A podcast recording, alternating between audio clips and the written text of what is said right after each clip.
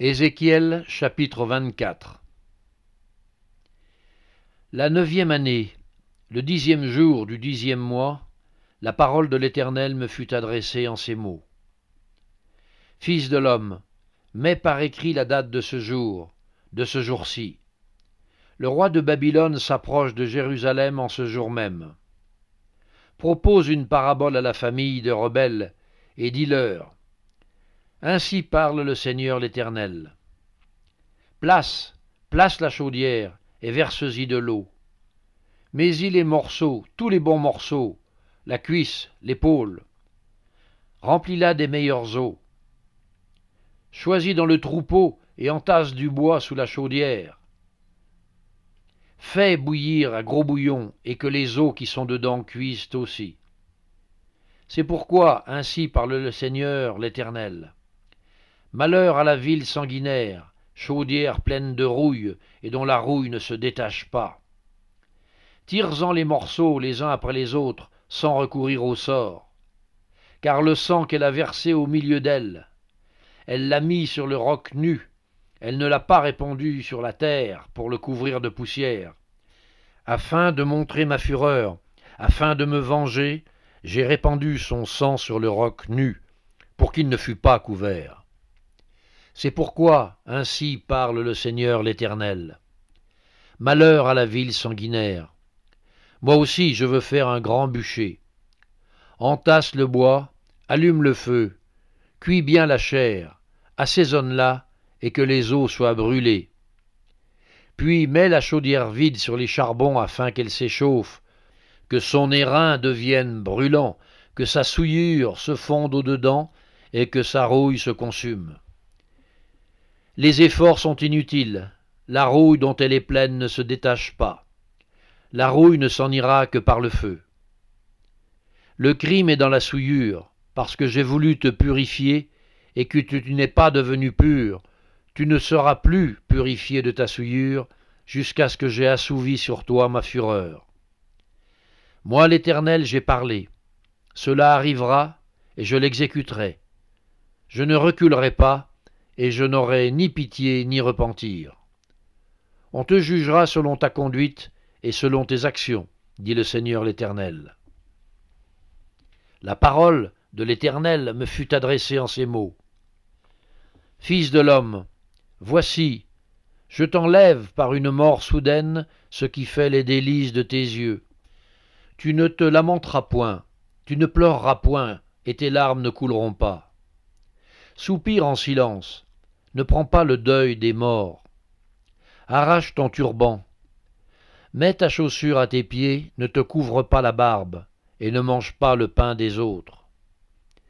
J'avais parlé au peuple le matin, et ma femme mourut le soir. Le lendemain matin, je fis ce qui m'avait été ordonné. Le peuple me dit Ne nous expliquerais-tu pas ce qui signifie pour nous ce que tu fais? Je leur répondis la parole de l'Éternel m'a été adressée en ces mots. Dis à la maison d'Israël, Ainsi parle le Seigneur l'Éternel. Voici, je vais profaner mon sanctuaire, l'orgueil de votre force, les délices de vos yeux, l'objet de votre amour. Et vos fils et vos filles que vous avez laissés tomberont par l'épée. Vous ferez alors comme j'ai fait. Vous ne vous couvrirez pas la barbe, vous ne mangerez pas le pain des autres.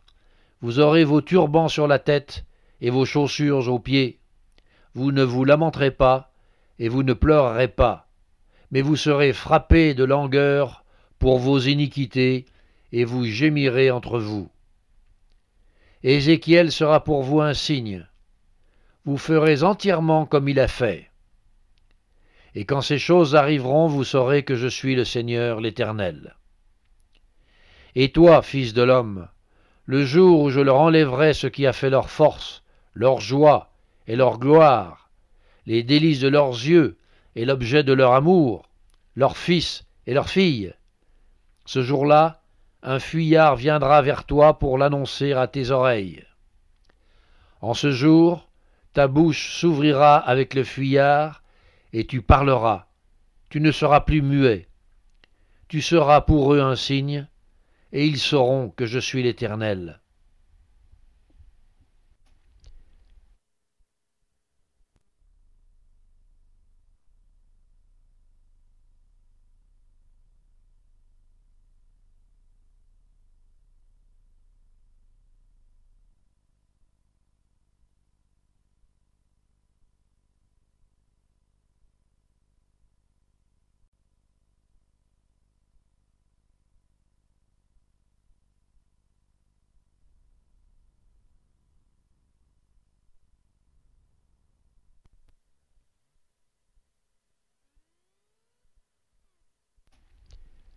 Ézéchiel chapitre 25 La parole de l'Éternel me fut adressée en ces mots.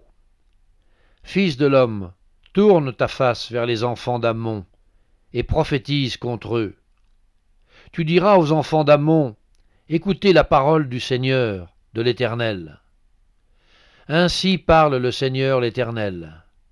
Parce que tu as dit, Ha ha, sur mon sanctuaire qui était profané, sur la terre d'Israël qui était dévastée, et sur la maison de Juda qui allait en captivité, voici, je te donne en possession aux fils de l'Orient. Ils établiront au milieu de toi leurs enclos, et ils y placeront leur demeure. Ils mangeront tes fruits, ils boiront ton lait.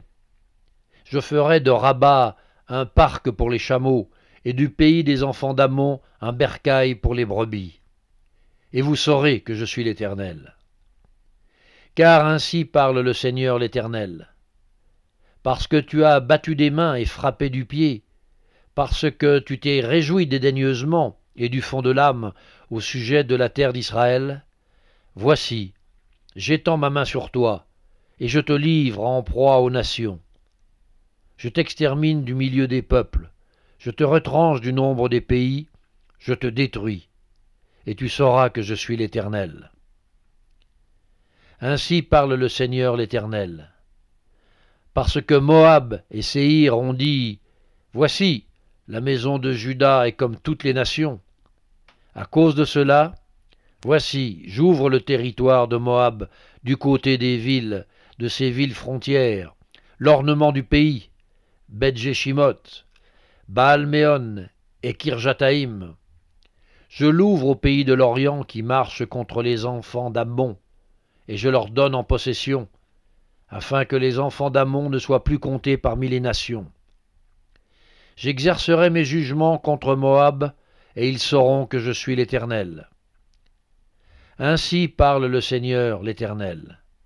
Parce qu'Édom s'est livré à la vengeance envers la maison de Juda, parce qu'il s'est rendu coupable et s'est vengé d'elle, ainsi parle le Seigneur l'Éternel. J'étends ma main sur Édom, j'en extermine les hommes et les bêtes, j'en fais un désert, de Théman à Dédan. Ils tomberont par l'épée, j'exercerai ma vengeance sur Édom par la main de mon peuple d'Israël. Il traitera Édom selon ma colère et ma fureur, et ils reconnaîtront ma vengeance, dit le Seigneur l'Éternel. Ainsi parle le Seigneur l'Éternel. Parce que les Philistins se sont livrés à la vengeance, parce qu'ils se sont vengés, dédaigneusement et du fond de l'âme, voulant tout détruire dans leur haine éternelle, ainsi parle le Seigneur l'Éternel. Voici, j'étends ma main sur les Philistins, j'extermine les Kérétiens, et je détruis ce qui reste sur la côte de la mer. J'exercerai sur eux de grandes vengeances en les châtiant avec fureur. Et ils sauront que je suis l'Éternel, quand j'exercerai sur eux ma vengeance.